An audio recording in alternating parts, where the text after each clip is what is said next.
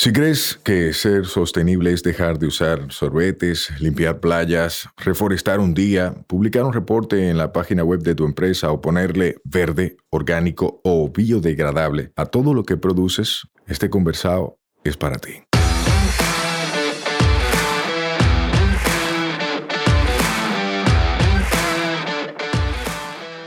Hola, somos Mibisai, los motores detrás de Tinglar y una vaina verde, y hoy vamos a tener un conversado sostenible. En cada conversado sostenible te ayudaremos a romper paradigmas y te compartiremos alternativas y herramientas para que acciones ya, sin excusas.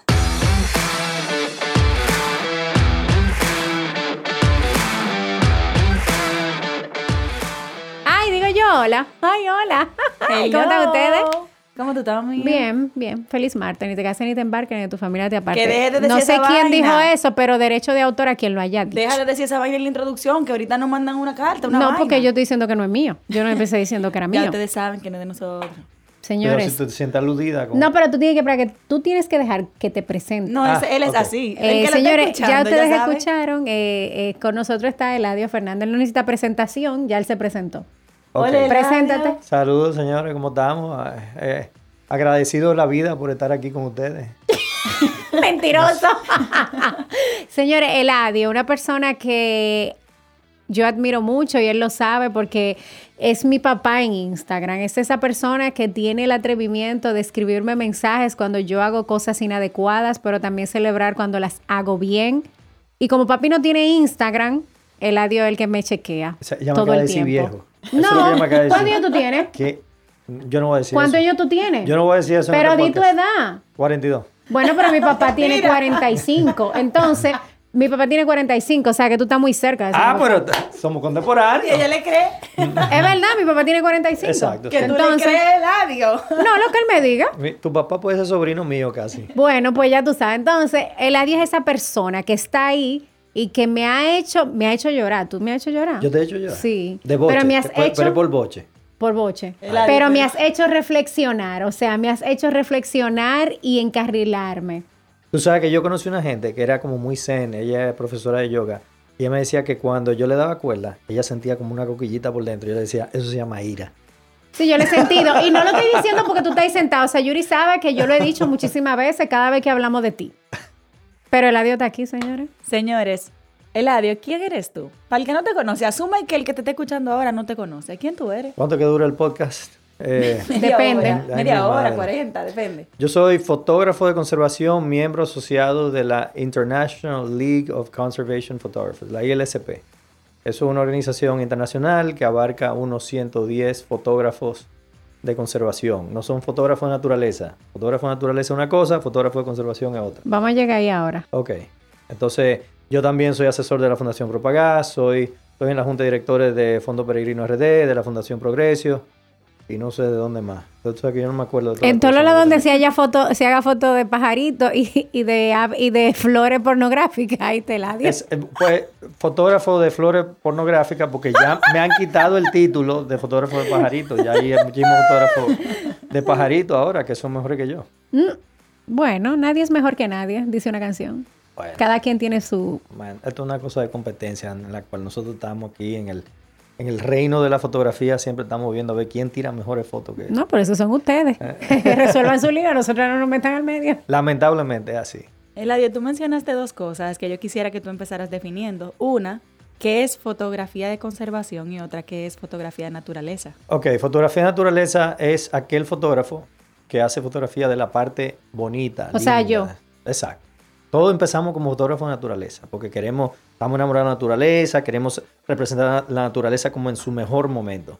Pero entonces, a medida que va pasando el tiempo y nosotros, bueno, ya ustedes tienen un tiempecito en esto, nos vamos dando cuenta de que no todo es bonito. De hecho, hay muchas cosas feas. Entonces, eh, el fotógrafo de naturaleza lo que trata es de contar la historia completa. Entonces, empieza a hacer una serie de fotografías que representan Ese es el de conservación. eh, de- perdón, el de conservación, sí. El fotógrafo de conservación trata de representar la historia completa, la, las dos caras de la moneda. Entonces, y obviamente todo ahora es storytelling, contar una historia. Entonces la gente engancha mejor cuando tú le presentas la situación, la belleza de, de una flor, pero de pronto el bosque donde está la flor lo están cortando para sembrar yautía. Y entonces, ¿quién está haciendo eso? Bueno, la persona que lo está haciendo es una persona que no tiene opciones. Entonces, todo eso representa una historia en función de una foto de una flor. Pero a ver. Wow, pero qué lindo. Qué lindo escuchar esta diferencia, porque tú sabes que con todo y que he leído y pasé un poco sobre ti, tuve que investigar muchísimo vaina y de todo, de todo lo que tú has hecho, de quién eres tú, qué fue lo que tú estudiaste, cómo tú llegaste aquí, todo eso. Y me encanta como que terminar de entender que muchos que estamos ahí fotografiando independientes somos fotógrafos de naturaleza. Y hay fotógrafos de naturaleza que tienen cámaras profesionales. O sea, hay mucha gente que es fotógrafa de naturaleza, fotógrafo de naturaleza. Pero cuando es de conservación, es otra vaina. Tú tienes que enamorar primero al público con una foto bonita del, del, tema que tú vas a tratar. Entonces, ya cuando tú ves la flor, tú dices, ¡Ah, qué flor más linda, ya tú te enamoras de la flor.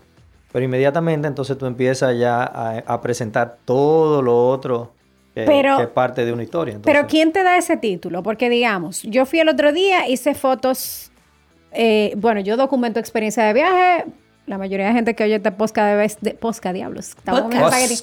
Este po podcast debe saberlo, evidentemente, que yo documento experiencia de viaje, pero yo trato de hacerlo con un sentido totalmente diferente. Sí, yo presento lo bonito, pero también lo que no es tan bonito. Pero ¿quién te da ese título de fotógrafo de conservación? No, tú, misma. tú misma te das el título. No hay que estudiar para ser un fotógrafo. No, tú lo único que tienes que hacer es asegurarte de que tú estás presentando las dos caras de la moneda. Y, y, con eso tú estás tratando de lograr una cosa que un en cambio. el caso tuyo, exactamente, tú estás tratando de que el público haga empatía, o sea, tenga algún tipo de empatía con el tema que tú estás tratando, presentando, pero también que accione. Claro, porque yo no tengo un título, yo no me presento como una fotógrafa de conservación, nunca lo he dicho, pero básicamente lo que yo puedo entender según lo que tú dices, que con eso que tú estás presentando, tú estás logrando que se solucione una situación medioambiental. Claro, por ejemplo, si tú usa, tiene un celular y tú haces fotos con tu celular de, de paisaje bonito y de pronto tú te sientes indignada porque están talando, no sé qué cosa, y le haces una foto, ya tú eres fotógrafo de conservación. Porque tú... Y entonces si, entonces, si tú das el otro paso, que es, déjame subir la denuncia a las redes, entonces ya, ya tú sí eres... Pero no en busca tú, de like. ¿Eh? Pero no en busca de no, like. No, no, tú lo que estás tratando de llamar la atención para que las autoridades vengan y resuelvan el problema. Pero no importa si es en o, busca de O likes. para que genere algún tipo de conversación también. Porque entonces la gente dice, ah, yo he ido allá, pero yo no sabía que eso se podía hacer o no se podía hacer, o esto, el, pe, el pez loro estaba en veda o no, o la langota, que sé yo qué. Entonces, en función de esa conversación, de ese intercambio contigo, la que hizo la fotografía, se, la gente aprende.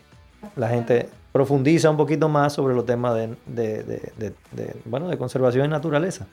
Chulísimo, o sea que básicamente tú que estás escuchando puedes convertirte en un fotógrafo de conservación si tu objetivo es buscar cambiar, salvaguardar con lo que estás haciendo. Mío, tú mencionaste algo que tú dijiste que, sin, o sea, siempre que lo hagas, no por likes, sino por la causa. Pero tú sabes que, que ahí quiero hacer un aclarando. Si tu motivación es por likes, hazlo por lo que te da la gana. Si tu motivación es por dinero, gánate esos cuartos. Si tu motivación es por brillar, brilla. Pero si lo estás haciendo, sigue haciéndolo. Hay muchas empresas, por ejemplo, que nos contratan a nosotros como una vaina verde y lo que quieren es quedar bien. Lo que quieren es reputación, lo que quieren es greenwashing. Pero con esos cuartos yo le enseño que no se puede, no se puede decir que ellos están haciendo de la A a la Z, sino que vamos solo a hacer la A. Y yo le enseño. No, y si se mantienen haciendo todo lo que tú le enseñaste y hacen compostaje o, o, o reciclan o lo que sea, eh, bueno, pues ya no importa la razón por la cual lo están haciendo, lo están haciendo. ¿Tú entiendes? El resultado es, el, es positivo. Okay. Eh, en el tiempo quizás ellos entienden mejor lo que está pasando. Quizás no, no sé. Sí, porque bueno, pero mejor ese, ese, es otro, este es otro tema. No es que está mal lo que tú dices, ni está mal lo que hay yo mucha digo. Gente que tiene Son otras puntos motivaciones. diferentes. Ajá, hay mucha gente que tiene otras motivaciones, pero Exacto. lo quiero rescatar porque no me importa tu motivación, lo que me importa es que lo hagas. Eladio, ¿cómo Sí. tú llegaste ahí? ¿Cómo llegué ahí? Bueno, yo lo que estudié fue administración de empresas. Y yo trabajé 13 años en una empresa familiar que producía bolsas plásticas, fundas plásticas, o empaques plásticos, empaques flexibles se llama. Y entonces cuando yo llegué, yo llegué, yo estudié en la universidad afuera y papá me dijo, en esa gaveta hay proyectos, coge uno. El que yo cogí fue uno, una fábrica de sorbete. Entonces yo, él me llevó a un sitio, yo cogí un préstamo con, en ese sitio y monté una fábrica de sorbete. Ya, ya tú sabes, la, la- foto esa de la tortuga, el video de la tortuga que le sacan el sorbete de la nariz, probablemente es un sorbete mío. Pero nada, en el tiempo yo siempre eh, empecé subiendo al Pico Duarte. Eh, nosotros subíamos al Pico Duarte a beber romo, era. Entonces, eh, en el tiempo, tú sabes, eso aburre un poco. Y tú empiezas a ver aves y tú dices, diablo, pero qué pajarito más pero ¿Cómo se llamará eso? Entonces compré un libro que había en esa época que era de Annabel Stockton de Dodd, eh, que era como eh, las aves de la República Dominicana, eran como anécdotas que ella había vivido como con 100 especies de aves, tratando de encontrarlas porque ella era observadora de aves. Entonces, ese libro, Norda, me, me inspiró a, como a, a caerle atrás a los pajaritos y entonces cuando yo le explicaba a la gente, la gente no sabía, me compré una cámara, le hice fotos, hice un par de posiciones como que se llamaba Ave 1 y Ave 2, era súper creativo en ese, en ese momento. Entonces, eh, nada, y la gente entonces me empezó a conocer como fotógrafo de, de aves, pero yo empecé a fotografiar paisajes. Entonces, eh, gente, investigadores que venían a nuestro país a hacer trabajo de, de- de campo y cosas de esas, me decían, ¿tú tienes fotos de insectos? ¿Tú tienes fotos de lagartos? ¿Tú tienes fotos? Eh, no, no tengo fotos de eso. Entonces yo salí a buscar entonces fotos de todo y cuando vine a ver, estaba como co- haciendo una compilación de, muchísimo material de la naturaleza.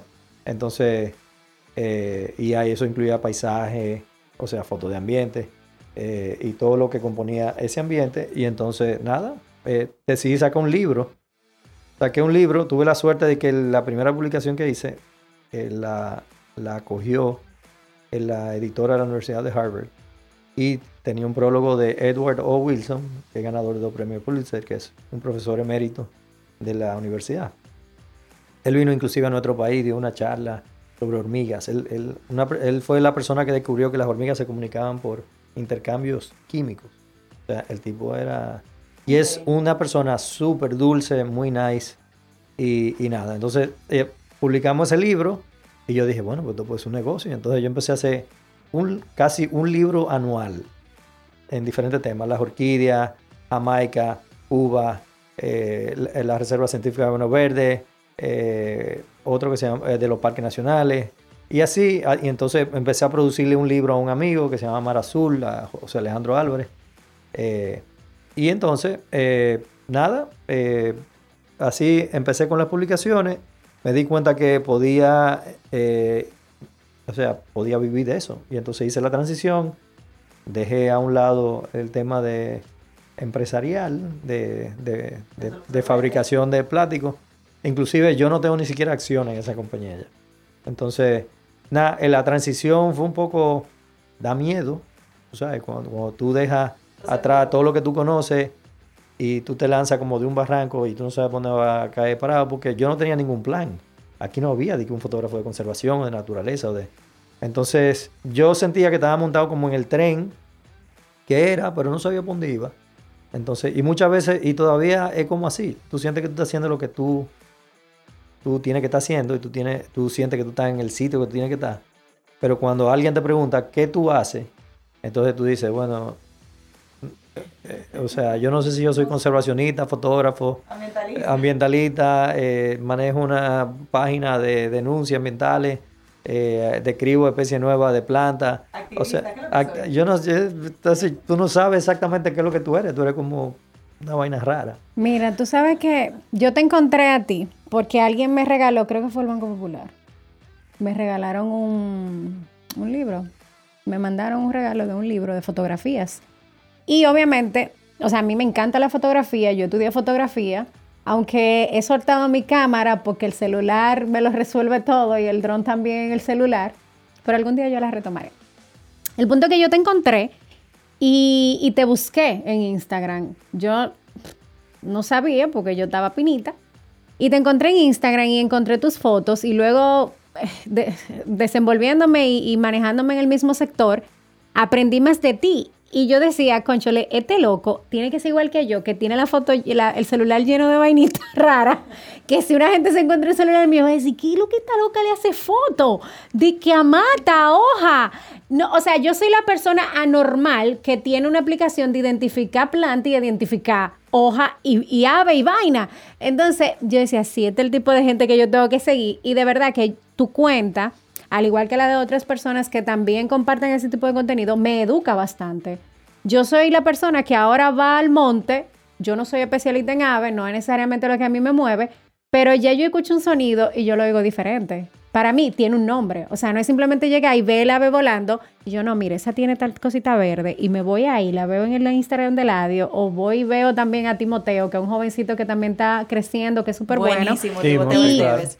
Y digo, no, mira, pero esta ave canta de esta manera o esta ave se ve de esta manera. Y es una forma de tú, a través de lo bonito o de lo feo, utilizarlo como una herramienta. O sea, lo que yo digo, la comunicación, que la fotografía es un medio de comunicación, Claro. como una estrategia de conservación. O sea, lo que tú haces ayuda a que los técnicos puedan tomar acción. Señores, cuando yo arranqué, nadie iba a la Sierra de Bauruco a nada. O sea, a nada. ¿El año de cuántos miles de años para atrás que Exacto, hablando? hace como 25 Y casi eso, que él 20, dijo que no 30 puede ser mi años. papá. Hace 25, casi 30 años. Oh, No, te lo, te lo- O sea, que tú eres pionero en eso. no, no sé si pionero, pero eh, había gente que iba, pero eran dos gatos. O sea, era, eh, o sea, la, la gente, eh, ahora todo el mundo conoce Pedernales, todo el mundo va a Oviedo, todo el mundo va a la Sierra de Bauruco, la Sierra de Bauruco. Pero en esa época, eh, o sea, la gente lo que iba era, si tú ibas de que a Montear, ibas de que para el Pico Duarte. Pero nadie iba, todo esto, todo esto, ustedes llegaron en un momento, bueno, y que ustedes se han encargado también de promover a muchos, muchos puntos, que la gente antes ni iba a nada de eso, de que Río Partido, que si o qué, que si eh, Playa El Valle, o sea, nadie, nadie conocía nada de eso, eran tres gatos, conocían todo eso. La gente, la, gente de Santiago iba a Sosúa y la gente de Santo Domingo va para la Romana, y ya, Mm, Y ahí se quedó todo. y se quedó todo. O sea, que gracias a ese trabajo de, exhibición, digamos, de fotografiar, de, resaltar y de documentar, un poco de educar, porque hay muchísima gente que sube fotos y no le pone nada en el copy, que uno no aprende nada. Uno nada más ve una foto linda. No, y hay gente también que tiene que aprender, ve, esto como un hint a los fotógrafos de aves, que tú decidí que de la familia Caprimulgidos, el, el ave eh, Caprimulgus, vaina no sé qué jodienda, pone tres huevos en, en la tierra eh, y, y migra. o sea, de verdad, yo me quedé, yo me dormí ya de- después de los tres huevos. Entonces, mejor háblame de, yo me, me fui de boca tratando de hacerle una foto. Esta es la primera vez que yo veo este pájaro. Yo tengo como 15 años tratando de ver. ¿Tú entiendes? Mira, es que Eso todo me es- interesa más. Todo es como tú documentas la historia, o sea, y, y a mí me pasa mucho, porque obviamente me dedico a eso, que cuando tú vienes como con mucha rebucadera, la gente ni te lee. Mientras que cuando tú vas a lo llano, me gusta, por ejemplo, por mencionar a alguien que está haciendo un trabajo, yo no veía nada de lo del zoológico. Hay una chica, un chico, no sé, que está Ese creando contenido se Hay- está comiendo. que Hay una para mí, chica una chica es... co- acompañada de un chico. Ok, que para mí hacen un equipo sensacional, o sea, genial, yo los admiro porque están haciendo un trabajo increíble de cómo el otro día cuando llegaron el cuervo, cuando llevaron el cuervo o con el caso del flamenco, Sí. de la denuncia que tú hiciste, o sea, la gente aprendió y entendió. Yo era de la quizá la que iba y trabajo en el área y quizá yo era de la que iba y veía los flamencos y ni me enteraba. Exacto, sí. Ah, precisamente hay una reunión de los flamencos después de esto ahora. Que tú me dijiste cuando iba para Curazao, cuidado si va para la playa esa, donde tienen los flamencos en cautiverio. Sí, sí, no, porque, porque esos son de los mensajes que él me manda, ¿tú ves? No, eh, más o menos diciendo, te mato si saca una foto del flamenco de Aruba ese en la playa. Pero, pero, y no porque yo la estoy cuidando, porque ella, tú sabes, ella, ella no puede cometer esos errores. Eladio, tú mencionaste flamencos. ¿Qué es lo que tú haces? O sea, cuando tú hablas de flamenco, ¿qué fue lo que tú hiciste? ¿Qué se Mira, eso, eso fue una situación como rara y, y ocurre a través de, de años. O sea, tú vas a los hoteles y tú ves flamenco. Y, y yo decía, ya, eh, inicialmente yo veo el flamenco y digo, yo nunca había visto un flamenco. Y entonces lo vi tan cerca que le hice fotos fabulosas al flamenco. Y entonces eh, no cuestioné más nada. Y me imagino que a, la mayoría de la gente le pasa igual. Pero entonces a medida que van pasando los años, tú vas viendo cada, cada vez más hoteles con flamenco. Tú dices, ¿qué es lo que está pasando? Entonces, en el 2018 yo cogí un helicóptero con una amiga. Bueno, tú la mencionaste. No voy a mencionar su nombre, a ella no le gusta, ella es muy privada. Entonces, cogimos un, un helicóptero, fuimos con Sebastián Cab- Cabrera, estábamos empezando el proyecto este de Naturalista Isleño. Nos tiraron en Bucán de base tres días. O sea, el helicóptero nos dejó botado y no- nos vino a buscar los tres días. Y, había, ¡Ah, pero! y entonces había Llévame, una... dor- please. Ah, ¿tú le dormi- hiciste el cuento de la letrina? Dom- dormimos en hamaca, los tres juntos, como entre dos maticas, así como amarrados. Y había una comunidad de pescadores temporales. Y era, una, era un sitio, un humedal, un salado, donde un amigo mío en el 2010 había hecho una foto como de 70 nidos de flamenco ahí. Entonces yo quería ver los flamencos. Yo fui en la época donde yo anidaba. Y encontré un viejo en la comunidad de pescadores temporal que me, que me dijo, yo sé dónde es. Fuimos y los nidos lo habían abandonado a medio talle. O sea, no, no llegaron a completar la altura del nido, ni pusieron los huevos, se, se fueron. Y digo yo, ¿pero por qué se fueron? Me dice, ay, que la gente lo ataca mucho, porque lo, lo captura y lo vende. Entonces ahí fue como que me empecé a enterar que había todo un mercado. Entonces una pareja de flamenco cuesta entre 10 mil y 10 mil pesos. Los hoteles no tienen ninguno permiso para eso. eh, y por, por ignorancia, o sea, no, no vamos a atacar a los pobres hoteles porque... Y también por descuido de las últimas autoridades, eh, no la de ahora, las últimas, eh, que tenían mucho tiempo eh, en, haciendo una gestión a medias, pues...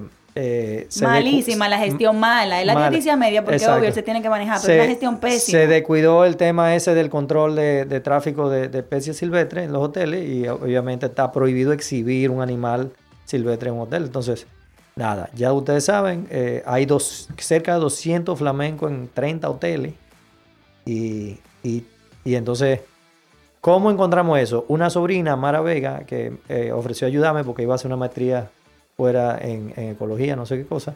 Yo le dije, sí, sí, ven, ayúdame. Y yo le dije, ¿cómo averiguamos? Y ella dijo, oh, vamos a chequear TripAdvisor. Tú sabes, yo no soy millennial, entonces yo TripAdvisor, yo no uso esa vaina. Pero, pero ella sí sabía y ella efectivamente empezó a encontrar fotos de flamenco. Y yo le dije, vamos a hacer una cosa, protocolo. En el último año, coge la foto que más flamenco tenga y esa es la, la cantidad de flamenco que le vamos a asignar al hotel. Hicimos un listado y efectivamente ya, ya estábamos llegando a 30 hoteles. Yo te voy a decir una cosa. Todo eso tuvo su efecto.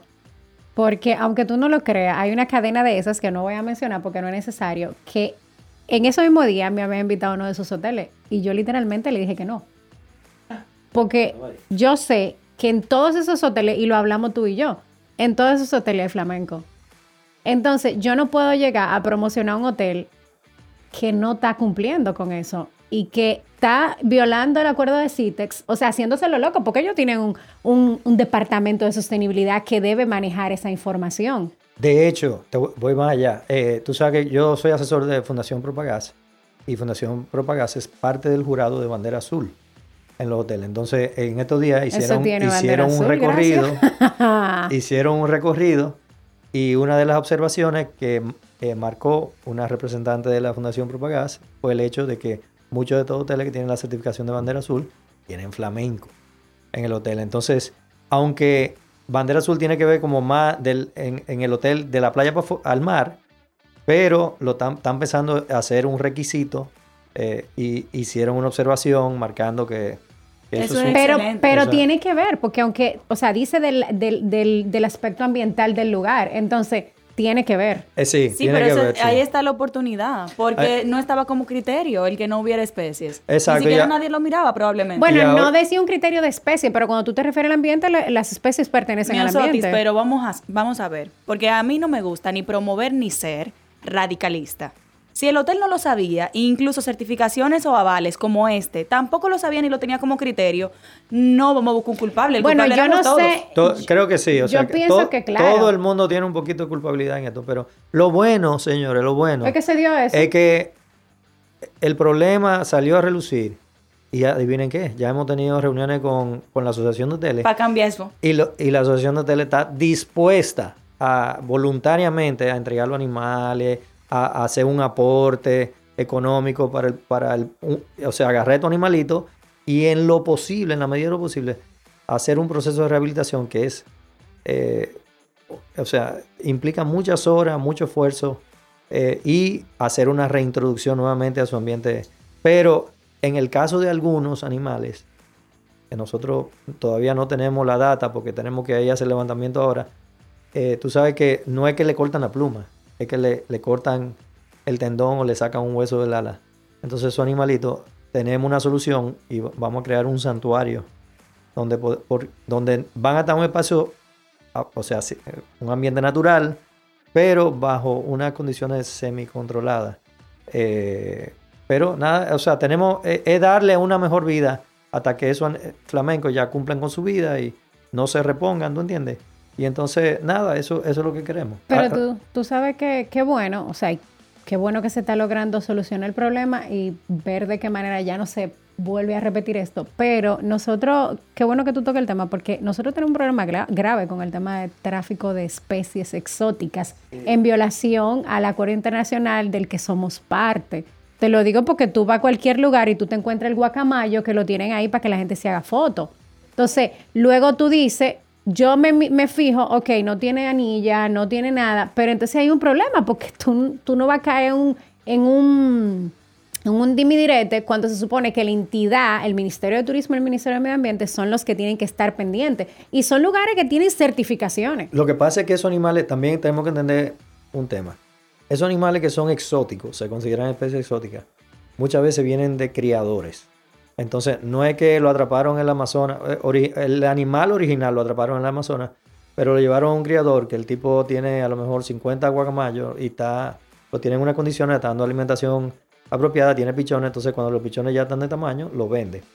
Y, y por- es lo que pasa como en un zoológico, o sea, los animales se reproducen y ahora mismo, tú sabes, tú puedes tener un problema de 25 leones y no sabes qué hacer con ellos, entonces tú lo vendes más para adelante. Claro, lo que pasa es que yo creo que la legislación hay que revisarla porque está muy vieja. Y la fiscalización de esa ley. porque- El- eh, sí, el tema de fiscalización siempre es un problema. Y, y nosotros contemplamos decir, bueno, pero dejémoslo en los hoteles, pongámosle un chip al flamenco. Pero si alguien es capaz de hacerle una operación en un ala, es capaz de sacarle un chip a un flamenco que murió por vejez y ponérselo a uno nuevo que acaban de comprar. ¿Tú sabes? Entonces, este tipo de cosas hay que manejarla blanco y negro. Cero flamenco, cero yaguasa, cero iguana, cero, tú sabes, cero animales silvestres en los hoteles y ya. el mercado, y es más fácil, es más fácil de, de vigilar. O sea, el mismo público que visite el hotel se encarga entonces de hacer una denuncia o no. No, y hace una campaña de educación que le diga a la gente, mira, esto, esto, esto y Todo esto. esto va Igual de la que como mano. estamos con el pelor y todo el mundo. Eh, señor, ustedes siguen con la conversación, yo me tengo que ir, los quiero, un beso. Igual, porque- gracias, por- Bye bye. Nos fuimos en una hablando de los flamencos, pero eso es uno de los proyectos que tú empezaste a activar. Eso es uno proye- Yo no, eh, by the way, yo no gano nada con eso. Ya a mí no me pagan un salario. Eso me da pique a mí. Bueno. Porque el que está haciendo el trabajo tiene que vivir de eso, tiene que ganar mucho cuarto para eso, para que se dedique a eso. Bueno, sí, yo, yo entiendo y a mí me encantaría que me pagaran algo a alguien por eso, ¿tú entiendes? Pero, pero esto lo estamos haciendo para corregir un problema. Y déjame decirte, bueno, tú debes, por este programa, déjame haber pasado muchísima gente que muchas de las cosas que, que hacen, las hacen pro bono, o sea, las hacen... eh, y en este tipo de trabajo, qué sé yo, el, el 40% de las cosas que tú haces no son por remu- remuneración. Entonces, nada, eh, eh, nosotros lo que queremos es corregir este problema. Y gracias a Dios ahora tenemos autoridades que están interesadas en corregir, no a la rapidez que uno quiere, pero uno, ¿entiendes? Tú no puedes tampoco rechazar un caballo regalado. eh, Mírale el diente. Mírale el diente. ¿entiendes? Eso es flamenco, Eladio. Pero ¿qué otras cosas así o qué otras especies tú has activado? Porque yo he hecho ruta contigo, que la gente ha visto las historias, y es más relacionado al gavilán. Al gavilán, exacto. Sí, el gavilán, no, tenemos un proyecto. Yo trabajo de hace, bueno, prácticamente 21 años en calidad de voluntario con el proyecto del gavilán de la Española. Cuando el Fondo Peregrino, The Peregrine Fund, vino aquí a República Dominicana a hacer como una evaluación y unos censos de, de lo que había. Eh, yo trabajé con ellos. Eh, vino, contrataron una dominicana que estaba haciendo como una maestría en una universidad en una de las islas de las Antillas Menores. Ella vino y cuando la picó toda esa pringamosa y todo ese, toda esa eh, eh, ortiguilla y toda esa cosa en los haitises, ella completó el mes de trabajo y más nunca volvió. Entonces yo tuve que darle seguimiento eh, un par de veces a, a los nidos que ya había encontrado. Y así fue que empezó como mi, mi involucramiento con el proyecto. Entonces también empecé a generar fotos del gavilán. En esa época no habían fotos. La foto del gavilán que yo tengo, bueno, va a salir en uno de los episodios de El Naturalista Isleño, eran en diapositivas. O sea, no había Wow. cámaras digitales ni nada de esa vaina. Entonces, tú ibas al, al campo con, un- con una cámara, con, con un rollo de 36 tiros, y ahí, ahí salieron la primera foto de Gavilán. Porque a la fecha, nosotros que éramos observadores de aves, y había un club de observadores de aves en esa época, nadie había visto un gavilán. O sea, el que más sabía de aves, y más había trabajado con Anabel y, y toda esa gente, era, eh, ¿cómo se llama? El, el tío de Vinicio Mejía. Eh, bueno, él eh, nos reportó y nos dijo, apareció un gavilán en Bauruco. Y nosotros, ¿cómo? ¿Un gavilán en Bauruco? Vamos para allá. Y ya, como ya yo había visto el gavilán, de, el Peregrine Fund me dijo, tú puedes ir a chequear el habitamiento. Entonces yo fui y era un guaraguayito de sierra, no era, no era la misma especie. Pero tenían características similares porque el, pecho, perdón, la panza era barreada, igual que el gavilán. Y entonces, nada, te digo, en aquella época, hace 25 años, eh, no todo el mundo había visto toda esta cosa que ahora ustedes que llegaron ahora la tienen en el patio de la casa casi. O sea, eh, como todo estos tours y todo acceso a todos estos sitios y a todos estos animales y a todas estas plantas se ha ido como haciendo como más, cada vez más accesible al público. Pues entonces, el otro día, el, el viceministro eh, Federico Franco en un día vio orquídea cacatica, una bruja y, un torico. A mí me cogió como 15 años ver, esas tres vainas juntas. Lo que pasa es que ahora ya ustedes me llevan donde está. Exacto, porque, exacto. Ajá, ¿qué tú crees? Que ese, ese trecho ya lo han caminado. Entonces, todos estos fotógrafos y toda esta cosa, porque, o sea, independientemente de que uno fue de los primeros fotógrafos de naturaleza que, que empezó esto, obviamente ahora hay clubes y pila de gente haciendo fotos de naturaleza y cosas que es buenísimo porque todo el mundo se ha interesado en ir a los sitios, la naturaleza, todo el mundo paga entrada a las áreas protegidas. O sea, todo eso es fabuloso. Y entonces igual ellos están compartiendo todo lo que ven en las redes sociales. Entonces, toda esta información ahora está mucho más disponible. Pero un solenodón, nadie...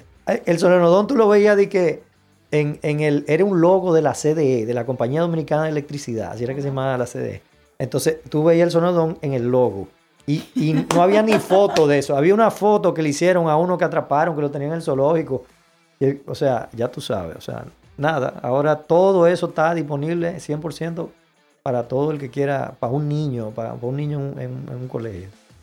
Qué chulo. Eladio, yo veo, así, comentando solamente estos ejemplos, que tú como, como fotógrafo de conservación te has enfocado como en varias especies. Es que hay demasiado tema. Pero, eh, ¿tú te enfocado en más? Eh, ahí sí, yo también he enfocado en más cosas, pero... háblame del Aristoloquium chimple. Aristoloquia es un grupo fotografía de... porno. Exacto.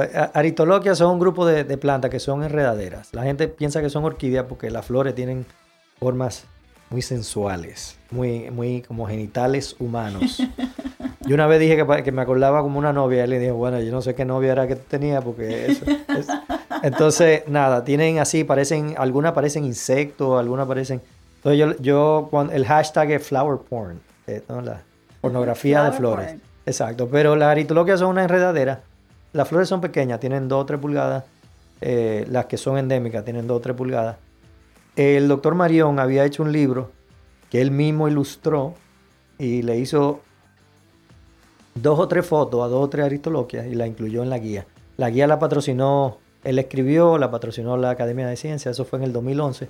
Cuando yo vi ese libro y vi las ilustraciones, yo dije, no, pero esto, esta, esto, estas plantas tienen que dar una foto aperísima. Entonces me puse como a buscar cada vez que salía al campo, mantenía como los ojos abiertos a ver si la encontraba. Y así fui en el tiempo encontrando y fotografiando muchísimas litoloquias. Y entonces empecé a chequear la guía y digo yo, pero esta no está aquí, esta no está aquí, esta no está aquí. Entonces, cuando tenía acumulado como 8 aritoloquia que yo sabía que no estaban en la guía eh, y sabía que no estaban tampoco en Cuba, ni en Jamaica, ni en ningún otro sitio. Pues entonces, nada, eh, eh, solicité ayuda. Finalmente quienes respondieron fueron nuevamente mis amigos de la Universidad de Harvard, con quien eh, yo trabajé en el libro de, de Hispaniola, un recorrido fotográfico a través de la biodiversidad de una isla, en el 2007. Y ellos decidieron apoyarme. Entonces, obviamente yo no soy botánico, entonces yo lo que soy es fotógrafo. Entonces, pero yo iba encontrando toda esta cosa y entonces tuve que aprender con ellos muchísimo sobre botánica eh, y así. Y, lo, y, nada, hasta que publicamos tres especies nuevas en el 2019. Eh, y ahora, yo en el proceso, yo colecté tejido, hojas y flores de cada una de las que estaban, de las especies que estaban descritas de Aritoloquia y de las que yo pensaba que eran nuevas. Y nosotros hicimos un trabajo de ADN. Entonces, el ADN acaba de confirmar que hay 12 especies más Descubiertas por ti. Sí, que, yo tengo que ahora eh, identificar. Ya yo tengo el borrador como de cuatro. Tengo que sentarme a escribir. Ay, qué chulo. O sea, que tú has estado eh, descubriendo vainas y poniéndole descubierto o presente o disponible en República Dominicana. Claro, entonces, eh, no, aquí hay muchísimas cosas que no están descritas. Lo que pasa, nosotros pensamos que vivimos en una isla y como que todo aquí está estudiado, pero no. Porque, y, y, y en Cuba sí.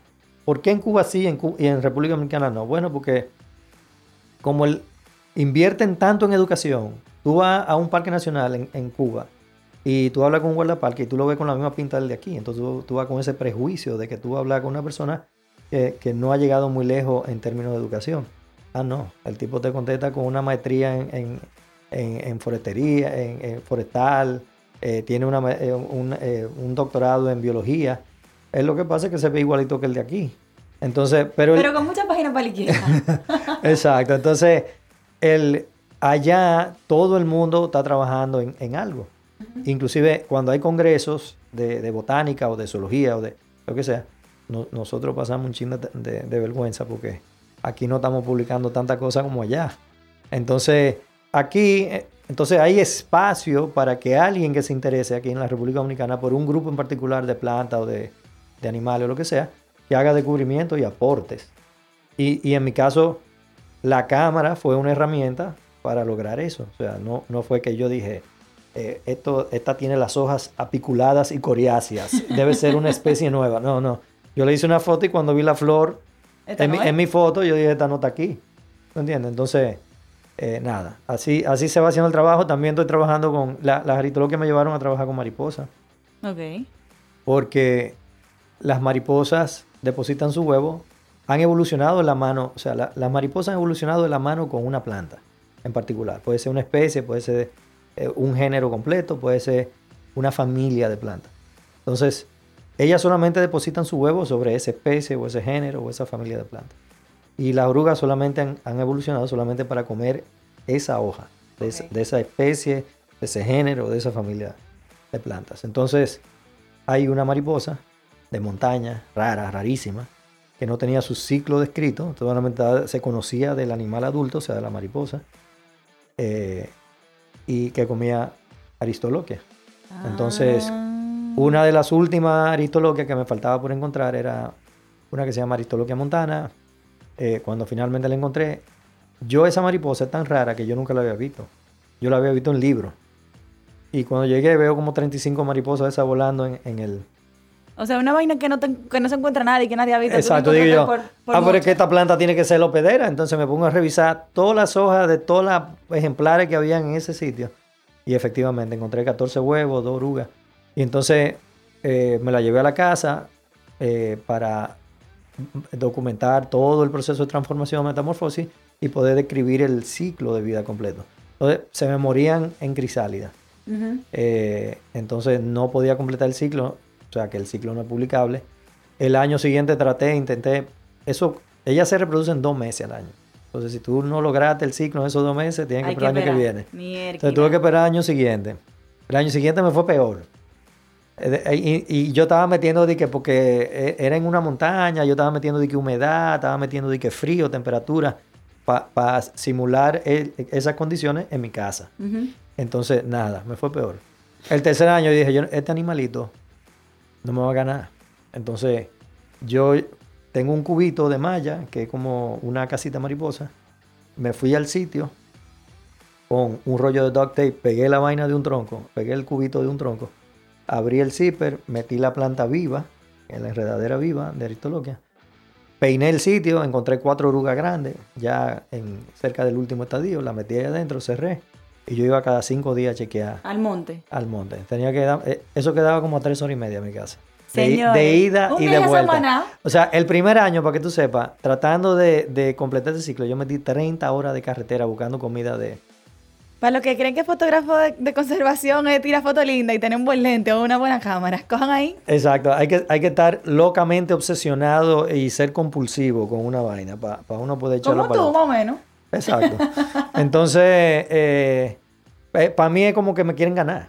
Ella, ella, me, ella me quieren ganar y ella no me va a ganar. Entonces yo tengo que echar ese pleito con ella hasta que por fin logro, eh, logré una crisálida allá en el sitio con las condiciones atmosféricas que necesitaba. Me llevé la crisálida, la, la metí en el lavadero, me acuerdo, le hice hoyito al envase para que la humedad del lavadero entrara adentro, no sé qué cosa, la dejé en la oscuridad y adivina que salió la mariposa. Entonces, ese ciclo, entonces ya completé el ciclo. Obviamente, esta es la parte triste. Inmediatamente tiene que coger un sobre, meter la mariposa ahí, meterla en el freezer. Tiene que eh, humanamente sacrificarla porque tú la vas a depositar en una colección, en este caso de, del la- el laboratorio de la UAS, del Instituto de Investigaciones Botánicas y Zoológicas. Se le asigna un código de barra y un número. Y en el proceso entonces ahora de descripción de la, del ciclo de vida, pues obviamente uno se refiere al ejemplar depositado producto del, del ciclo completado en el eh, I- IBZ. O sea que para describir solo una especie y a- evaluar todo su ciclo, tú duraste tres años en ese relajo. Para una, sí. Pero el año de la pandemia, el año pasado, por alguna razón me fue más rápido. Y entonces encontré tres más, tres, tres especies de mariposas más, eh, dos endémicas y una nativa, cuyo ciclo no estaba descrito y logré completar. Chulísimo. Entonces, ahora vamos a sacar una gran publicación con cuatro ciclos descritos. De... Y nada, ya tú sabes, o sea, eh, a, a todo esto, para que ustedes sepan, yo sacaba muy mala nota en biología. Ah, en No. biología. Y, y, y nada, y ahora como que de, de viejo, pues entonces parece que no saco mala nota en biología. Señores, aprendan que de repente uno cree que va a terminar haciendo una cosa y termina haciendo otra. Mire, Eladio. Bueno. Apasionado en eso. Eladio, hemos hablado de varias especies, hemos hablado de mucha vaina, pero la gente puede ir a tu página web y puede ir a tu Instagram y documentar y ver todo tu trabajo. Sí, mi página web yo la tengo como una tarjeta de presentación, pero yo creo que do- donde más yo activo yo estoy es en Instagram. Entonces, si tú quieres ver qué yo estoy haciendo, Instagram sería el sitio. Eladio Foto. El foto, ¿cómo que tú, que tú dices el foto cómo? ¿El qué? Eh, yo, Eladio Foto es un nombre como así, de que Eladio, ni siquiera PH, o sea, yo no tengo ni siquiera la pretensión de, de decirlo en inglés. Entonces eso suena como que yo soy un fotógrafo de 15 años de Baní. Eladio Foto. Así lo pueden buscar. Ya cerrando un chilo de la conservación, lo de la fotografía y la vaina. Eladio, una, una papa caliente así, como que Ajá. ¿cuál es tu película favorita? Mi película favorita. Apocalipsis ahora. Apocalypse Now. Ok. ¿Tu libro favorito? Eh, The Shell Collector. Ok. ¿Tu canción favorita? Una para escuchar y otra para bailar. Yo, bueno, yo no bailo. A, a menos que tenga como dos dos potes de romo eh, en la cabeza. Pero eh, y ya, ya yo no bebo tanto. Entonces, eh, Show Me the Way de Peter Frampton. Ok. ¿Y ¿Tú? tu persona favorita en el mundo? Bueno, no sé. Yo no tengo una persona favorita en el mundo. Yo soy muy antisocial. Yo- no, de verdad. Menciona a tus hijos para no matarte. Hasta ellos se portan mal. Y a veces no son mi persona favorita. Pero, Pero, no sé, de verdad, tengo que, que decir. claro. Mis hijos son mi persona favorita, mis dos hijos. Un mensaje para ellos. Bueno, eh, el adiós es, pórtate bien, que tú, tú estás medio descarrilado en estos días. Vamos a tener problemas tú y yo. Y Sara, Sara se porta bien, entonces ella no, no me da problemas. Ella, el mensaje es, sigue lo que tú estás haciendo, pero quiero ver más fotos, más videos. Para cerrar, yo quiero que tú nos cuentes qué es esa vaina que ya vimos que tú publicaste en las redes. Que una serie de vaina que tú estás haciendo y video y gente monteando. ¿Qué es lo que tú haces? ¿En qué, qué consiste eso? Eh, salió un teaser el sábado. El- un teaser de un documental. Tenemos ya tres años trabajando en él, un poquito más en la parte de conceptu- conceptualización, si la incluimos. Eh, se llama El Naturalista Isleño. Va a ser una serie, un, eh, bueno, un documental en cuatro capítulos. Así que nosotros lo, definimos. Entonces, se hizo a través de la ley de incentivo fiscal al cine, de Cine. tenemos patrocinadores corporativos y eh, lo produce eh, mi amigo Jake Kill, eh, lo dirige mi amigo Freddy Ginebra. Tenemos a Aurora Studio, que son Israel Cárdenas y Pablo Chea, Laura Amelia Guzmán, a cargo de la parte de postproducción.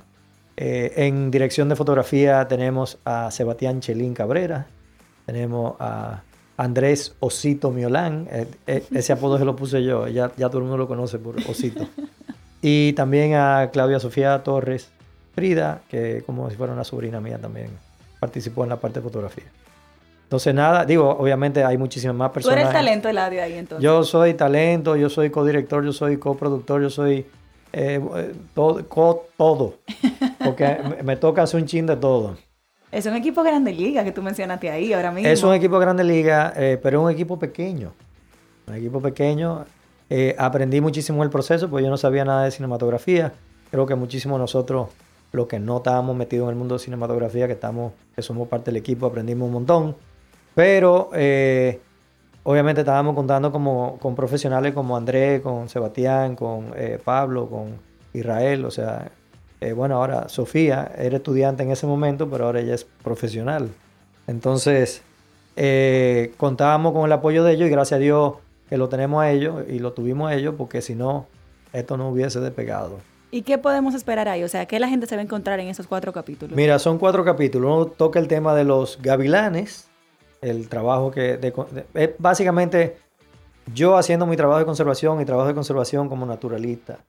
Eh, en, cada, y abordando cada uno de, estos temas. Los temas son gavilanes, ballenas jorobadas en el Banco de la Plata. Eh, en Gavilanes tenemos un reveal interesantísimo de algo que no se ha hecho público todavía, de algo que aconteció en el proyecto. Ay, papá. Exacto. Y, y entonces el trabajo de Aristoloquia y lo que eso implicó, y también un rescate que hicimos de una magnolia perdida en, en Haití que la gente, tú me comentas que cuando salió el teaser, la gente te comenta que por qué estamos empezando con el teaser en Haití. Bueno, pues Haití sale, mi trabajo, yo trabajo mucho en Haití desde el 2002, eh, y mi trabajo entonces sale representado ahí en tres, tres de los cuatro capítulos, mi trabajo en Haití. Chulísimo, señores, pues ya ustedes saben, estamos metiendo la conservación en la pantalla grande. Y eso es gracias a ese equipo, o sea que los felicitamos, reconocemos lo que están haciendo y sé que con el equipo que mencionaste la calidad va a ser uno a. ¿A qué la gente tiene que estar pendiente para tirarse eso? Eh, creo que estamos saliendo en agosto, en dos meses. Ya los episodios están en fase final, eh, o sea que nada, tú sabes que para cumplir con DG Cine tenemos que hacer una, un lanzamiento, un, un evento de alfombra roja. Entonces, eh, nada, eso eh, allá estarán los patrocinadores, pero queremos hacer una serie de presentaciones también por invitación. Tú sabes que tenemos que mantener un poquito el tema del protocolo del COVID. Esperemos que para entonces ya haya bajado. Eh, y entonces, nada, esa es la idea. Y la idea es yo acompañar, ¿no? por ejemplo, si hacemos un día, te invitamos a ti, a Miosotti, a, a Johan y a todo el mundo que está como en este medio y hacemos una presentación nada más con ustedes. Entonces ahí nos sentimos en familia, podemos preguntar, oír comentarios, hablar de los temas, todo eso. Y, y, así invitaremos amigos personales en otra presentación, gente con la cual tenemos compromiso en otra presentación, etcétera, etcétera. Chulísimo. Eladio, gracias por este tiempo, por compartirnos mucho de lo que haces eh, y por compartirnos dónde podemos seguir encontrando más. Y ustedes escuchan a Eladio aquí de repente medio serio, así como que hemos hablado de temas así serios pero lo más pero de seguir el audio es aprender sobre conservación, la verdad. Pero también morirse de la risa con todas las ocurrencias del audio. O sea, no hay una gente más ocurrente y más creativa que el audio. Pero eso es a tiro de gido. O sea, es de todo que él saca una vaina para que da risa. Bueno, eso oigo. Eso me dicen. Mira, de serio. Yo he hecho ruta con él y ese es el camino entero pasándola bien. Es una gente con un buen ánimo. De verdad que te reconozco a ti como ser humano, no solo lo que haces como profesional. Porque no es muy común encontrarse gente que sea buena en lo que hace y no sea un pedante, y no sea un arrogante, o no sea una gente que esté ahí luchando por un espacio. Tú como que eres una gente que siempre está dispuesta a co-crear, siempre está dispuesta a enseñar, enseñar todo lo que tú sabes, enseñar dónde tú lo encontraste, cómo lo conseguiste, para que la gente como que también, es todo para todo, espérate, no hay que tener ese celo. Claro, no, no hombre, no. Y a medida tú sabes que va pasando el tiempo y uno se va poniendo mayor, el, la gana de compartir son más. Y, y eso del celo tonto que uno tenía quizás a los 30, a los 20 y pico de años. Eso ya se, pierde. Pues, y ya después de los 50 años, a ti lo que te, queda es como pasar la información y, formar al que viene detrás de ti que, le toca entonces ahora echar el pleito. ¿Algún consejo que tú quieras dar de cierre para los fotógrafos que quieren llegar a ser fotógrafos de conservación? Sí.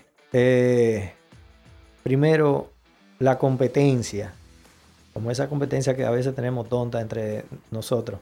Por ejemplo, uno de, nosotros, fuimos cuatro en el mismo viaje y uno subió una foto del mismo pajarito que todos fotografiamos y de pronto uno de nosotros dice, pero yo creo que tengo una foto mejor. Y entonces uno sube como para apabullar. A veces es inconsciente y a, veces de forma consciente, pero la, competencia en ese sentido no es como una dinámica sana. O sea, tú, si alguien sube ese pajarito, sube tú otra cosa y ya. Y apláudele su pajarito y, el que te aplauda tú. Y apoyémonos en ese sentido, porque eh, al final lo que estamos disfrutando es la compañía de salir junto al campo, ¿tú entiendes?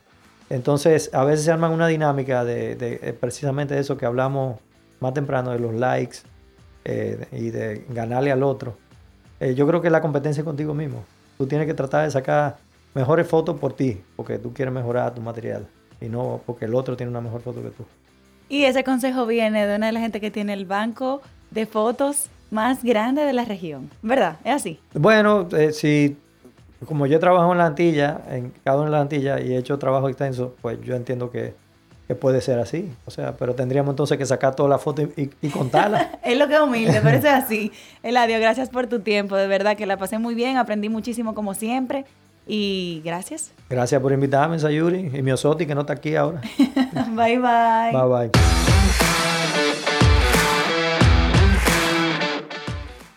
Este podcast se graba en nuestra casa, M33. M33, somos de tu mundo y te entendemos. Nos escuchamos la próxima semana. Recuerda que esta vaina es todos los martes. Mientras tanto, nos vemos en las redes Mío Explorando y Sayuris Bonet. Un fuerte abrazo.